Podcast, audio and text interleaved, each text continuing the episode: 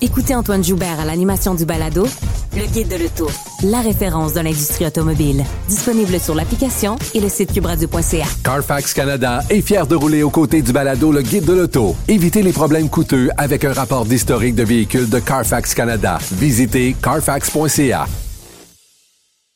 Le, le commentaire de Varda Étienne, une vision pas comme les autres. Animatrice, chroniqueuse, femme d'affaires, on la retrouve avec beaucoup de plaisir ce matin. Bonjour Varda. Bonjour Caro. Alors, tu veux nous parler, toi, du drame de Saint-Apollinaire et du voyeurisme euh, de certaines personnes. Mais écoute, on va commencer par le drame de Saint-Apollinaire, car bien sûr, moi, ce qui m'a beaucoup choqué, Caroline, ça m'a choqué, ça m'a enragé et ça m'a attristé en même temps, c'est que je considère personnellement que suite à une tragédie pareille, un drame pareil, c'est pas un beau, c'est pas un vaudeville, on s'entend. Donc moi de voir tous ces vautours, parce que je les appelle des vautours, qui ont pris la peine de se déplacer à la résidence où le corps de Martin Carpentier a été retrouvé, ce qu'on appelle les WRE, là, les CNE, honte à vous. Mais honte aussi aux journalistes qui, eux, ont mentionné en ondes l'adresse de ces gens-là, qui, eux, au départ, n'ont rien demandé. Ils ont eux-mêmes vécu un choc. Imagine, Caroline, tu viens de parler d'un oiseau qui s'est écrasé dans ta fenêtre, qui est mort et à quel point ça t'a bouleversé. Donc, peux-tu t'imaginer deux secondes, après une journée de travail, peinarde, tu rentres chez toi tranquille et il y a un corps qui est pendu derrière ton garage? OK? Épouvantable. Donc, le choc que tu dois vivre. En plus, c'est qu'on a, on a appris. Moi, je pensais que lorsqu'on a appris son, son, son suicide, ça avait été commis récemment. Non, le corps était en putréfaction. Donc, tu peux imaginer la scène d'horreur que ces gens-là ont vécue. Je me dis à quel point les médias sont désespérés pour des codes d'écoute. Jusqu'à quel point, pour moi, c'est une forme de perversion. C'est s'ingérer dans la vie privée des gens, c'est ne pas les respecter. Et non seulement respecter, il y a un manque de respect flagrant et un manque d'égard envers les propriétaires de cette résidence-là, mais aussi envers la mère des deux fillettes, de Romy et Nora. Je trouve que ce sont des détails qui devraient être réservés au corps policier, aux gens qui mènent l'enquête, au coroner et à la mère des enfants et la famille proche. Mhm. Moi, je ne suis pas, tu sais, Caroline, je, je suis persuadée que si par malheur, et je ne le souhaite à personne qui nous écoute en ce moment, de vivre un drame pareil, et que j'apprends, et d'apprendre, pardon, qu'il y a des gens qui veulent, qui, écoute, qui souhaitent, ils sont comme, ils ont besoin de savoir les détails. Tu sais, les commères de village sont comme, ben là, ils sont morts comment? Puis là, ils ont, là, ils ont été, sont morts violemment? Mais qu'est-ce que ça change? Qu'est-ce que ça change dans votre vie? Mais en fait, c'est une bonne question. Ouais, c'est une bonne question, Varda, que tu soulèves et euh, je pense qu'on est nombreux à se la poser. Jusqu'où on doit aller dans la transparence de l'information Jusqu'où euh, euh, est-ce que est-ce que c'est les médias qui sont à blâmer ou si c'est Monsieur et Madame qui est devant son écran qui veut savoir? Moi, je, me, je, me, pose toujours la question. Tu sais, c'est comme l'œuf et la poule là, qui est arrivé en premier. Il y a, y a, tout ça. Jusqu'où on veut savoir ce qui s'est passé? Moi, je blâme les médias, Caroline. Je blâme les médias parce que parce que nous sommes ceux qui transmettons l'information. C'est moi, si je suis assise dans mon salon à Brossard et que je ne regarde pas les nouvelles, je n'écoute pas la radio, j'en ai pas de détails, moi, sur la façon dont Romy et Nora ont été sauvagement assassinés.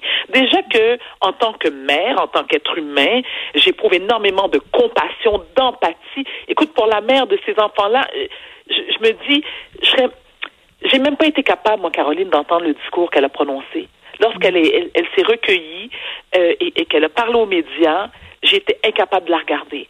Ça, j'avais un malaise, j'avais des frissons, j'étais pas bien. Parce que je me dis, je ne peux pas m'imaginer, même pas une seconde de ce que cette femme-là, cette douleur qu'elle doit, qui va qui être épouvantable, et que même le temps, je ne crois pas, va pouvoir apaiser cette douleur-là. Par respect pour ce qu'elle vit, je me disais, je suis de tout cœur avec vous, madame. C'est ce que je me dis en dedans de moi. Mhm. mais, mais, mais, je pense que les médias ont une responsabilité de, euh, de mesurer l'information qui est transmise. Il faut être très prudent. Peut-être une question d'équilibre, mais en même temps, si tu vas euh, voir euh, les, les, articles qui sont souvent les plus populaires des gens qui veulent cette information-là, c'est souvent les nouvelles euh, les plus morbides, les plus difficiles à entendre. Il y a comme il y a comme un appétit pour ça. Je veux dire, on peut pas. donc, ben alors clairement, si les gens ont besoin de se nourrir de ce type d'informations-là, c'est qu'il y a, je veux dire, il y a des La société va mal, ben c'est ça, c'est pour ça que moi c'est ça qui me préoccupe plus que que juste de blâmer les médias parce que si inversement les médias arrêtent de diffuser l'information, ben veut veut pas, on sait très bien ce qui va arriver, c'est monsieur et madame tout le monde qui va se filmer lui-même ou elle-même euh, qui va filmer les images et elle va elle va elle va se répandre pareil l'information. Mais euh, la question fondamentale, Caroline, c'est pourquoi ce besoin de savoir mhm. des détails morbides? On parle, on parle de la mort, d'un assassinat, de meurtre d'enfants. Veux-tu mhm. vraiment avoir les détails? Veux-tu vraiment savoir de quelle façon ils ont été achevés? Mais voyons donc. Moi, pour mhm. moi, c'est, je trouve ça complètement anormal comme comportement humain. Complètement anormal. Et parlons de comportement anormal. Je me permets d'aller euh, vers mon autre sujet, qui est celui de Kanye West. Alors Kanye West, le rappeur, comme vous savez, euh, dimanche dernier, il s'est rendu à Charleston, en Caroline du Sud, pour le lancement de sa candidature à l'élection présidentielle. Et lors d'une réunion politique, Kanye West a tenu des propos complètement décousus, incohérents. Il a, écoute, il a fondu en larmes. Écoute, il est arrivé sur scène avec une veste par balle. C'était du grand n'importe quoi. Mais moi, ce que je sais, Caroline, Kanye West souffre du trouble bipolaire. Il l'a admis il y a quelques années. Depuis son admission, écoute, il multiplie les crises et Dieu seul sait, Dieu seul sait que je suis très bien placé pour le comprendre. Kanye West, visiblement, est dans une phase de manie de la maladie. Être en phase de manie de la maladie, ça fait en sorte que ça provoque des idées de grandeur. On se sent invincible. On a le complexe de Dieu. On dit n'importe quoi. Ça n'a aucun sens. Aucun sens. Moi, ça m'attriste parce que je suis, je souffre du trouble bipolaire. Donc, les comportements que Kanye adopte en ce moment, je les ai déjà adoptés aussi, comme tous ceux et celles qui malheureusement sont atteints du trouble de bipolarité ou une maladie mentale. Où est-ce que ça me dérange, moi, Caroline? C'est d'assister, encore une fois, on parlait de voyeurisme. C'est les gens qui assistent avec bonheur, avec une soif de voir cet homme-là se détruire, euh, qui est en train de, est dans une chute vertigineuse pour sa carrière, pour sa crédibilité en tant que père, en tant qu'artiste.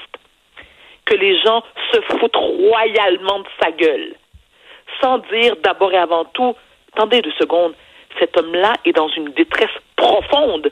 Cet homme-là a besoin d'être pris en charge. Je veux dire, y a quelqu'un qui peut sonner l'alarme? Où est sa femme, sa famille, ses amis proches? Ils sont où? Ils font quoi? Ça, c'est dramatique. Qui peut se réjouir de la destruction, de l'autodestruction de quelqu'un? Qui? C'est de la méchanceté pure et dure. Moi, je lisais les commentaires sur les réseaux sociaux, dans les journaux. Je dire, écoute, le comportement qu'il a eu dimanche dernier a été diffusé partout, là. Et les gens applaudissent. Les gens applaudissent, puis ils, ils se réjouissent. Ils se réjouissent en disant, ben, voyons, ben, ça va pas bien, ben, écoute, il se porte pas bien, mais ils ont bien fou, ils ont bien débile. Non! Il est malade! C'est quelqu'un qui est gravement malade et qui a besoin de soins. Et ça ne, tu sais, et, et, tu te souviens la semaine dernière, Caroline, lorsqu'on parlait de dénonciation? Mm-hmm. en termes, en matière d'agression sexuelle, c'est la même chose pour la santé mentale. Comment tu peux, comment, regarde, Caroline, j'allais plus loin que ça avec toi. J'étais absente ces trois derniers, derniers jours, t'es d'accord? Mhm. On le sait. Tu sais que moi, je suis quelqu'un qui est très transparente. Je mhm. n'allais pas bien.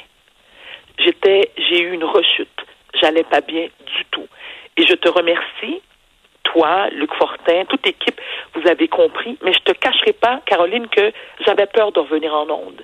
Mhm. Parce que je me suis dit, est-ce que j'invente une histoire? Est-ce que je fais croire qu'il y a de la mortalité dans ma famille? Est-ce que je fais croire que j'ai un accident physique? Non, je n'allais pas bien mentalement.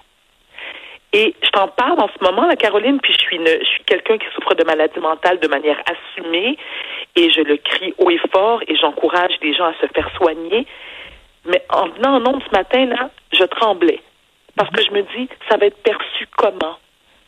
Est-ce que les gens vont se foutre de ma gueule?